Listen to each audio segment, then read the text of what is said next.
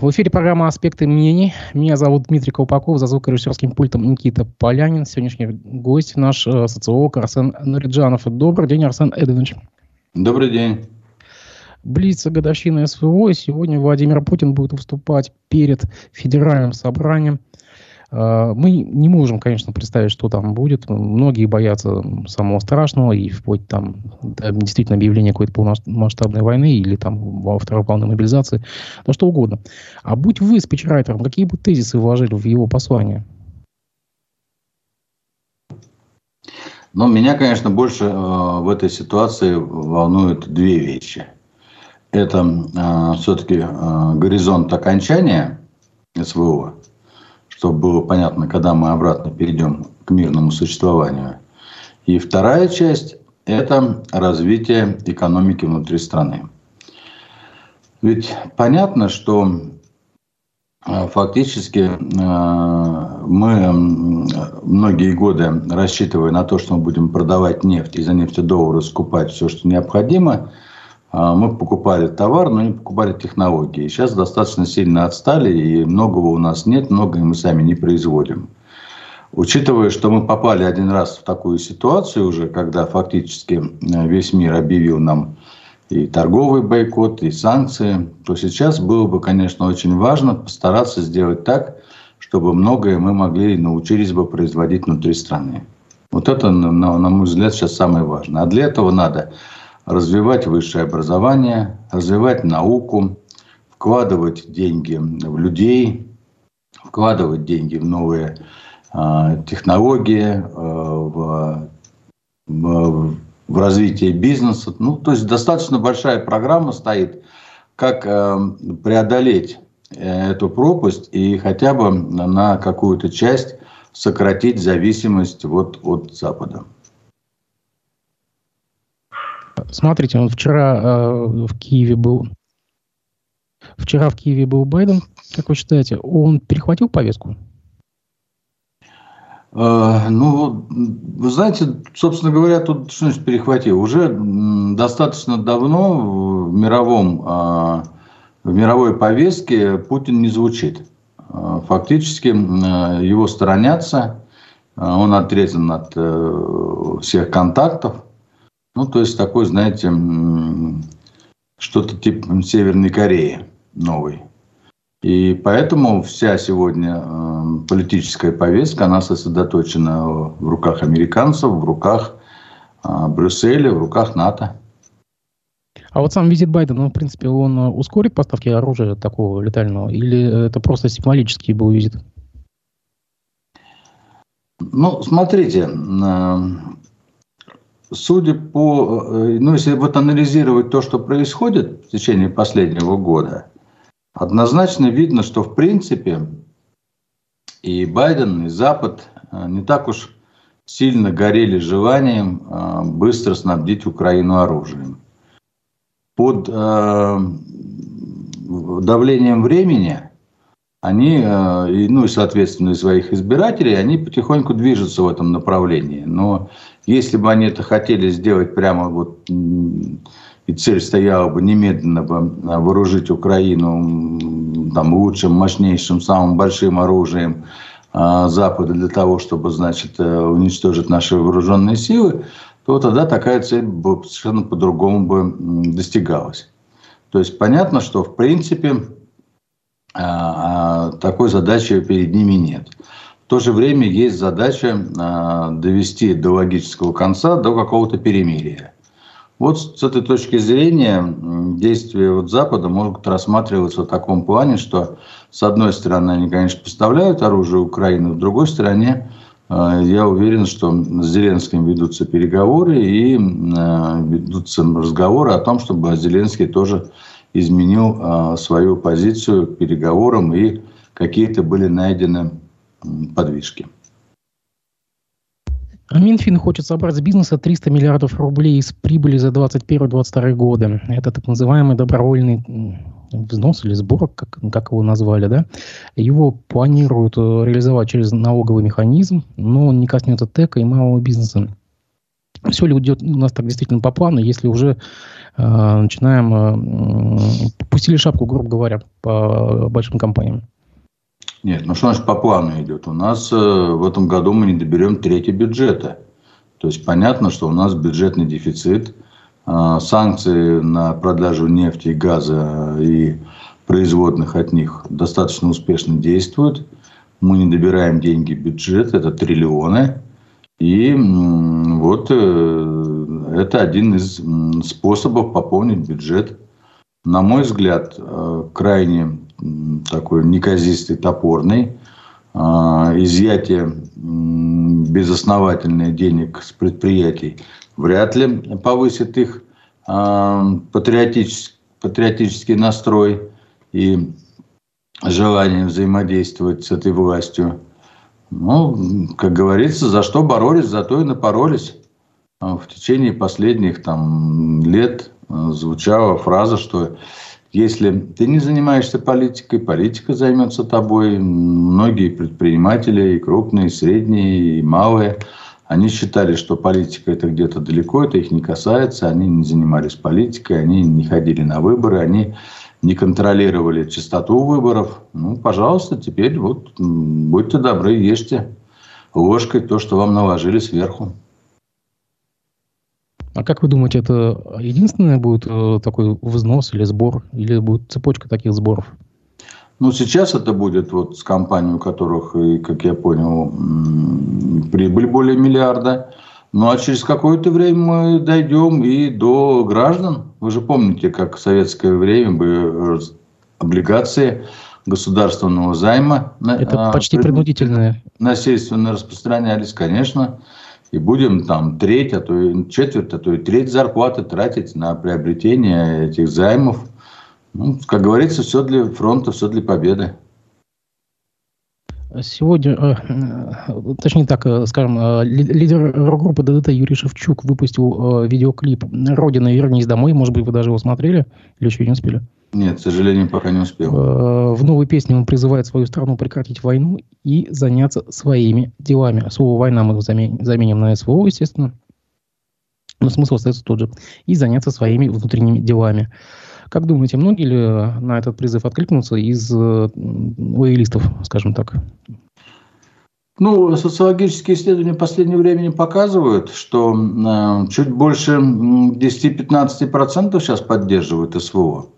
Все остальные, кто поддерживал, я напомню, было под 80%, а остальные сейчас осознали, что это достаточно тупиковый путь и, в общем-то, ратуют за то, чтобы все это закончилось как можно быстрее. И в том вот. числе и лоялисты, и люди, которые поддерживают власть. А сегодня Абаз Галямов в эфире сказал, что если есть люди, которые могут что-то изменить в общественном сознании, то это как раз вот представители творческой интеллигенции, такие как Шевчук, тем более э, авторитетный такой. Разделяете его мнение? Да, вполне, но еще больше я разделяю мнение, что эти люди бы, э, если бы как только залезут к ним в карман, с этими займами, так они еще быстрее созреют. Так что вперед у нас неизведанное поле всевозможных чудес и всевозможных э, решений, которые, конечно, будут подталкивать людей делать правильные выводы. И государство наше, надо сказать, в этом очень преуспевает и очень умеет это делать. А, власти 34 стран, в том числе США, Великобритания, Франция, ФРГ, Корея, Япония, считают, что вызывает опасения предложения Международного олимпийского комитета о допуске к соревнованиям российских и белорусских спортсменов в нейтральном статусе, но при соблюдении определенных условий. А, а нужно ли ехать на Олимпиаду в нейтральном статусе, ведь это, по сути, запрет на флаг, и вообще, то есть, может быть, нам самим бойкотировать Олимпиаду? Да, бойкотировать, конечно, можно, но ведь спортсмены есть, которые готовятся и у которых уходит время. Они не могут ждать, пока политические перипетии закончатся. Смотрите, это длится достаточно давно. Началось со скандала ВАДА, когда значит, нас э, отстранили как страну, и мы выступали там в различных квазизаменах. Спортсмены не могут ждать. Да, на стране все равно для меня, например, ничего не изменится, если мы будем бойкотировать Олимпиаду. Я не спортсмен, и мне все равно, там, кто там бегает, кто там прыгает и куда там стреляет. И как. Но вот для тех, для кого это профессиональный спорт, для них это, конечно, трагедия. Вообще все, что творится с олимпийским движением, конечно, э, и прежде всего мировым, это, конечно, безобразие. Но это вот э, часть двойных стандартов Запада, о которых, кстати говоря, наша власть говорит. И надо сказать честно, что действительно Запад очень лицемерен и имеет и двойные, и тройные стандарты. Я тут никоим образом не снимаю нашу вину и ВАДовскую, и вот с СВО, и понятно, почему они это делают, но спорт должен оставаться вне политики. По крайней мере, именно так Э, под таким девизом э, вот, э, как бы развивалось олимпийское движение. А сейчас практически спорт – это большая политика и очень грязная. Ну, так наши оппоненты, оппоненты нашей страны говорят, что наоборот, это Россия устраивает из спорта политику и как раз использует Олимпиаду для демонстрации там чего-либо, каких-то каких своих э, целей, допустим. Разве это не так? Ну, вот это передергивание лицемерное, конечно. Почему это так? Едут спортсмены, участвуют. Что они не могут пройти под э, своей команде, э, в своей одежде, под флагом своей страны, если они приехали из России? Нет, э, видите, Олимпийский комитет хочет всячески унизить Россию. Ну, это такое мелкое унижение, которое они хотят нанести нам. Для нашей страны это несущественно. Все пройдет. И это пройдет. И великая страна восстановится. Мой коллега Разиф Абдулин сейчас в чате спрашивает, вот, значит, он у нас возвращает к посланию. Ожидаете ли вы каких-то неожиданностей от этого послания? Ну, вполне возможно. Может быть, нам объявят, что все цели СВО уже, так сказать, ну, как бы вот решены. И какой-нибудь там захват Солидара, это и есть вот то, к чему мы стремились. Просто это был какой-нибудь тайной такой тайной целью. Но сегодня объявят, что это была самая главная цель. Все, мы добились, и до свидания. Почему нет? То есть сегодня может все закончиться, по идее? Я утрирую, шучу, конечно. Вряд ли в послании будет что-то существенное. Я думаю, будет набор различных размышлений и философствований, как это у Путина обычно в последнее время есть. А, опять будет звучать тема вот неоколониализма, которая на самом деле была актуальна в 60-х годах прошлого столетия. А, ну, то есть это такой набор будет, знаете, для непосвященной публики вроде бы что-то умное, а для посвященной публики это будет ну, наивно и смешно. А, наш э, слушатель под ником Ренат Гелязов спрашивает, ну, к экономике возвращает нас, почему ветераны-афганцы не отстаивают позиции по возвращению термина «спекулянты» в уголовное право, как при СССР? Неужели все ветераны-афганцы, спящие агенты, шпионы, диверсанты Запада? Ну, я не знаю, это утрирование, это ирония. Ну, а, кстати, да, а, действительно, а к термину «спекулянт» когда мы придем? Как бы вектор-то задан уже к термину спекулянт. А в связи с чем этот, э, я, честно говоря, вне повестки, что такое? Что случилось? А, кстати, уже было такое, что хотели там, помните, за валютную спекуляцию, когда у нас там неожиданно там еще, ну вот как бы вернуть некоторые статьи э, из Советского уголовного кодекса. Не, ну давайте сначала вернем статьи, потом вернемся к термину. Так же не бывает. Не надо телегу впереди лошади ставить. Вот будут соответствующие статьи, а будем об этом говорить. А сейчас что, о чем говорить? Ну, извините, Я не очень понимаю, почему построен. афганцы должны ратовать за термин спекулянты и за его возврат. А вот то, что достаточно большая проблема в том, что наши ветераны локальных военных конфликтов – том числе вот и э, прежде всего Афганистана, а сегодня сейчас будут ветераны СВО, вот никто не говорит и нет вообще дискуссии о том, как они будут жить. Какова будет их реабилитация после того, как они придут. Многие придут с ранениями, что с ними будут, где их будут лечить, где эти госпитали, которые будут их реабилитировать, что будет с их работой, будут ли они получать какие-то дополнительные льготы. Ведь э, это же достаточно большая проблема для огромного количества молодых людей, ну и не очень молодых людей, которые так или иначе рано или поздно вернутся со СВО. Вот об этом надо было бы думать сегодня. И как их социализировать, э, как вообще э, обществу выстраивать с ним отношения. Ведь, э, к сожалению, эм, все афганцы были достаточно быстро забыты. И, ну, что там уж греха таить, оплеванные. При мне тетки, чиновницы говорили, мы вас туда не посылали. Понимаете? Вот кто посылал, тот пусть и дает. Вот же как было дело. То есть, хотя война шла афганская 10 лет, и 10 лет люди исполняли там интернациональный долг, и тоже не, не по собственной инициативе, понимаете, приходили в армию, и их собирали в ленкомнате, они писали бумагу, прошу направить меня в действующую армию, выполнять интернациональный долг. А, кстати говоря, многие писали и по воле души, потому что э, все-таки это было советское воспитание – вот о чем надо говорить. Ветеранов СВО, думаете, все это ожидает? История ну, спиральная? Конечно, ожидает. Эти же люди вернутся в социум, в общество. Давайте это же, мы же видели это на примере и ветеранов афганской войны, афганской войны, извините, вьетнамской войны в Америке, как это было. То есть история есть, примеры есть, надо же делать из них выводы. Нет, там как раз выводы сделали. Там был создан целый институт реабилитации э, людей с ПТСР. Там э, какие-то социальные какие-то льготы были гигантские просто. То есть там-то как раз на той стороне извлекли какие-то выводы. Это про американцев, да. да я был да. в Америке и, кстати говоря, был в ветеранских э, госпиталях и видел, как живут ветераны Вьетнамской войны и какие условия им созданы прекрасные. Ну, надо думать о своих ветеранах тоже, и тоже такое создавать. Или опять как с ветеранами 45 -го года. Плюнули и забыли. Давайте, Арсен Андреевич, немножко к текущей повестке. Только что коммерсант сообщил, что 22 февраля депутаты Крутая рассмотрят в третьем чтении законопроект о внесении изменений в Кодекс о выборах. Планируется дополнить документ положением о порядке проведения в регионе дистанционного электронного голосования. То есть им понравился так э, московский опыт?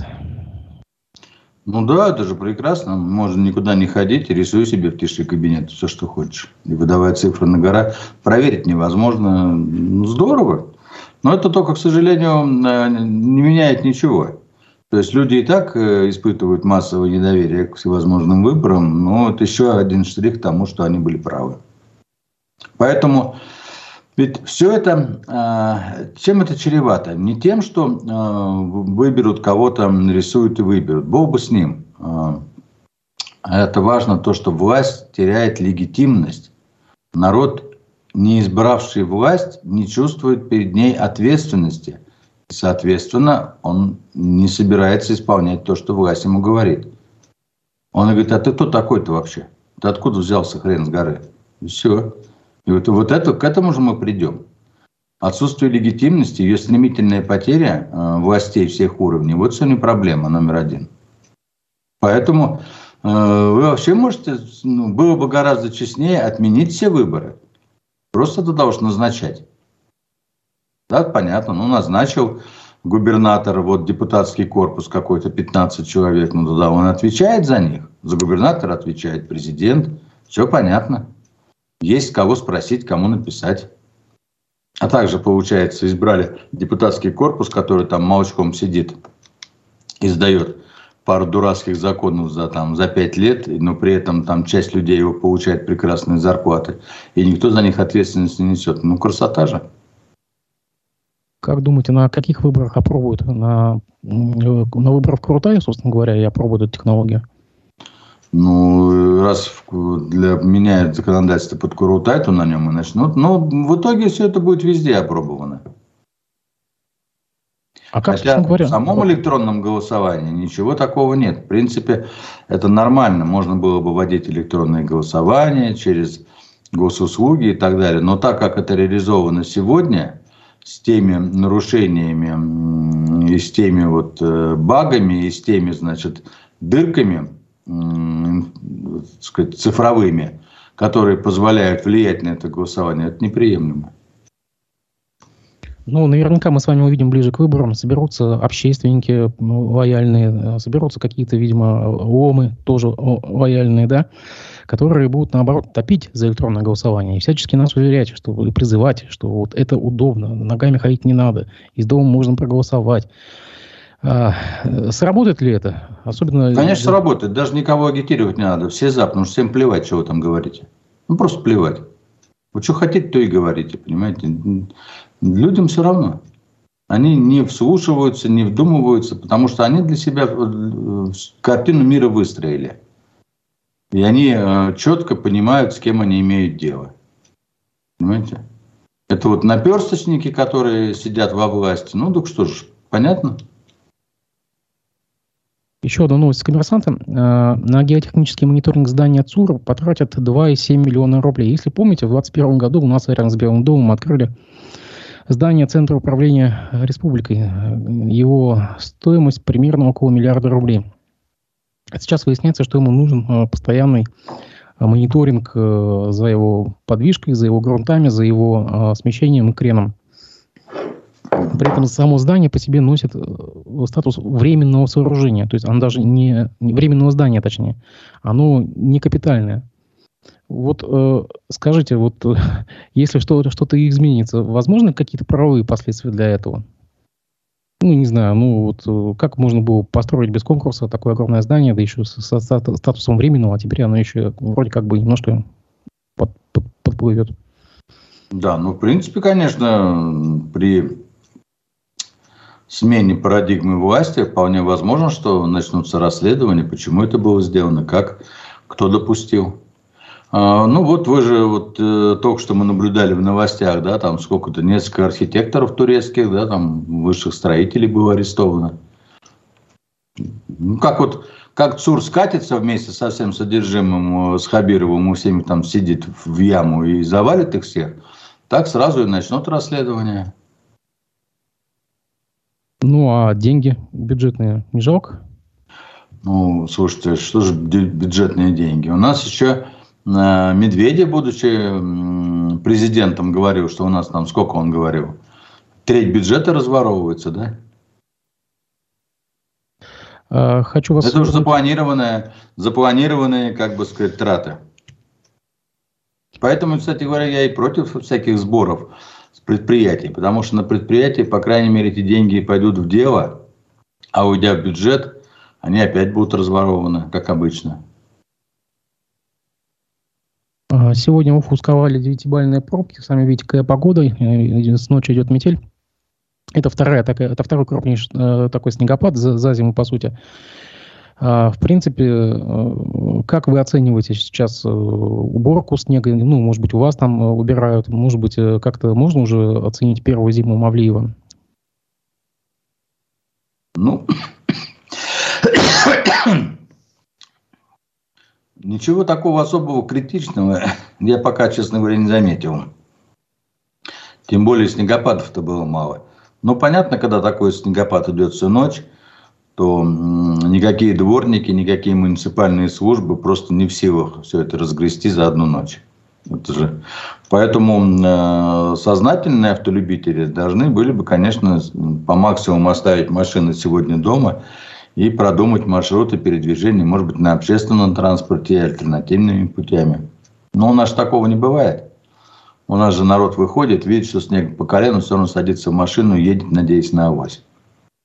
Ну, а, соответственно, в такой ситуации, э, что могли убрали до утра, а днем уборка, вы же сами понимаете, если улицы запружены машинами, невозможно. Вот э, я пока, честно говоря, у меня нет э, к Мавлееву и к его команде какого-то вот выработанного понимания, хорошо они работают, средне или плохо. Я слышу, конечно, что там часть оппозиционного лагеря как-то пытается поддеть его так или иначе. Но вот объективно говоря, пока вот нет такой картины. Как только будет, я сразу донесу свое мнение. А, сообщает телеканал ЮТВ со ссылкой на премьер-министра Андрея Назарова, что УГМК готовится к продаже карьеры и обогатительной фабрики в Сибае. По-моему, мы эту тему уже как-то давно слышали, потом про нее забыли, как раз после вот всех этих перипетий с э, подземным пожаром, там, с дымлением, там, как это можно назвать. А, зачитаю. По словам господина Назарова, компания ведет переговоры с двумя потенциальными покупателями, с двумя крупными компаниями ведется переговоры с одной по фабрике, с другой по самому карьеру с учетом отвалов. Для переработки отвалов э, технология есть, предварительные переговоры проведены. Надеемся, что их завершат успешно, отметил премьер-министр. УГМК пытается избавиться от активов здесь. Все? Ну, наверное, не, не знаю, представления не имею, но проблемный э, актив, который еще, видите, связан с городом, с экологией, э, постоянно тыкают пальцем, вполне возможно. А насколько я знаю, вы там даже работали когда-то в карьере, да?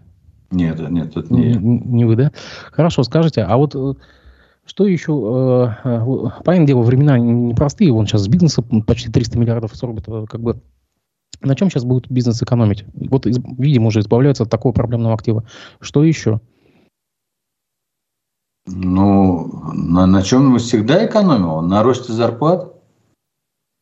А нам, а нам как раз самое, отвечают, что у нас даже это, э, самая зарплаты. Э, большая переменная э, э, затрата бизнеса, которую можно сократить. То есть все затраты делятся на постоянные и переменные. Но если постоянные затраты очень трудно э, уменьшить, то переменные более-менее поддаются э, изменениям, экономии. А это прежде всего зарплата и налоги на эту зарплату. Вот это вот достаточно большая часть переменных затрат, и именно э, на ее в первую очередь бизнес будет ну, ну, точно не увеличивать. А вот наоборот, по Баштату у нас даже какой-то прирост по зарплате есть, и, и даже с безработицей не так все страшно. Как бы статистика говорит, что очень хорошо, даже в такое время, как вот прошедший год. Не, ну с безработицей у нас действительно хорошо. У нас один из самых низких уровней безработицы за последнее время. Но это ведь не заслуга властей. Не они же создали столько рабочих мест, что, значит, вот э, и безработных не осталось. А это прежде всего действие демографических факторов. Это выбывание на пенсию достаточно большого количества поколения, которое родилось там 58-63 год. Это миллионы и приход на рынок, соответственно, очень малого количества а, поколений, рожденных а, на рубежах 88 -го года, там 95-го. То из-за этого у нас просто не хватает, ну, просто выбыло рабочих рук гораздо больше, чем прибыло. Поэтому и низкая безработица. Но э, если мы посмотрим структуру заработных плат по стране и в частности в Башкирии, мы увидим, что это очень низкие заработные платы это 15, это 20 тысяч. Ну, сегодня и 15, и 20, и 25 тысяч, вы же понимаете, это маленькая зарплата. Но, тем не менее, вот э, основная масса, ну, многие работают у участников в малом бизнесе, а в малом бизнесе сегодня поднять зарплату вообще практически невозможно, очень тяжело в такой ситуации. Вы же понимаете, потребительский спрос падает, Люди меньше ходят в рестораны, меньше ходят в магазины, меньше покупают обувь, одежду, ну и так далее, и так далее. Чего ж там говорить? И богатые экономят, покупают меньше одежды и всего прочего. К тому же ковид очень здорово приучил нас к тому, что, оказывается, можно не ходить никакой одежде, можно носить старую одежду, старые ботинки и, в принципе, всем до лампочки, потому что сидишь дома и никого не видишь. То есть в потребительском а, таком поведении произошел достаточно такой э, изгиб, да, изменение вот этого потребительского поведения. Ну а соответственно а, денег, которые люди стали тратить из домохозяйства, а, уменьшилось, люди стали экономить, и, соответственно, деньги меньше вливаются в экономику. Ну а дальше мультипликационный эффект со всеми вытекающими. А, в этом году бюджет выделит 100 миллионов рублей, имеется в виду наш башкирский бюджет, на субсидирование затрат предприятий пищепрома на закупку нового оборудования. Да, отдельная тема, интересно, где они его будут закупать, это раз. Ну, возможно, это китайские будут поставки какие-то. А отмечается, что по сравнению с прошлым годом объем субсидий вырос в два раза. А, у нас недавно всего э, Спивак был экономист, он сказал, что, в принципе, правительство увлеклось субсидированием, льготами и так далее. То есть бизнес должен сам себя как-то поддерживать, сам себя кормить, а не подпитываться из бюджета. Вы разделяете эту точку зрения? Ну, наверное, я со Спиваком, я его очень уважаю, но, но наверное, здесь не соглашусь.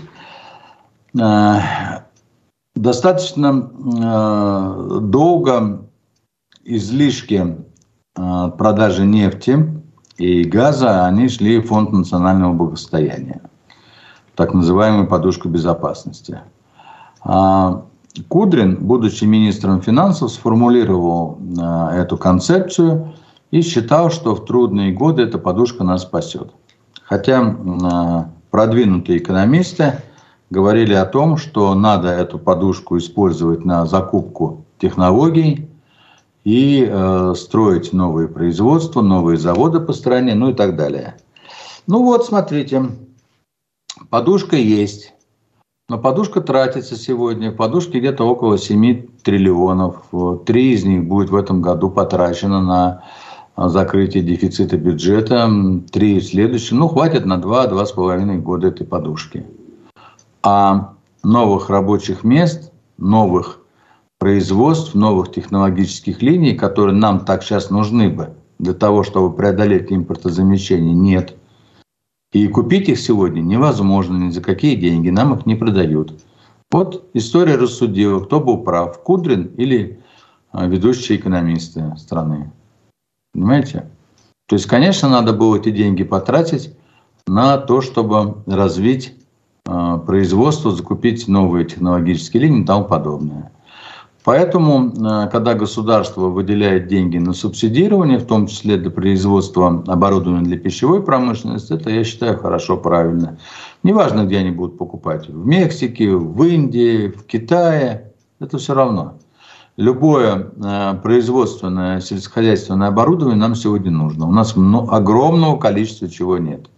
Если бы э, рядовые люди, слушатели наши, хотя бы на секунду представляли бы, чего и сколько у нас нет, как, например, представляю это я, и там экономисты, и другие товарищи, то, ну, в общем-то, выход только один. Идти на куда-нибудь это и стреляться. Другого просто нет. Это просто катастрофа. Вчера в гостях у моего коллеги Разифа Абдулина был тележурналист Руслан Каримов, э, который релацировался недавно в Турцию. Интересное наблюдение. Очень много молодежи, очень много вот э, именно школьников, студентов, которых родители просто вывезли. Э, и не, не, по, не из СВО на самом деле, а по той причине, что Россия вышла из баллонской системы. И, ну, как бы, как объясняется, что трактуется так, что Россия оторвана от передовых от передовой системы образования, поэтому лучше детям дать образование за границей. Вот уже полгода мы вышли из этой, из этой системы, из Баонской. Правильный ли был шаг на самом деле? Вот уже можно уже через полгода следить, да? И вот это ведь тренд новый, то, что люди уезжают за образованием теперь за рубеж. Ну, я бы поставил, конечно, вопрос шире. Мы не только вышли из Болонской системы, мы вышли из всех соглашений с Советом Европы, мы выходим каждый день из всевозможных международных соглашений.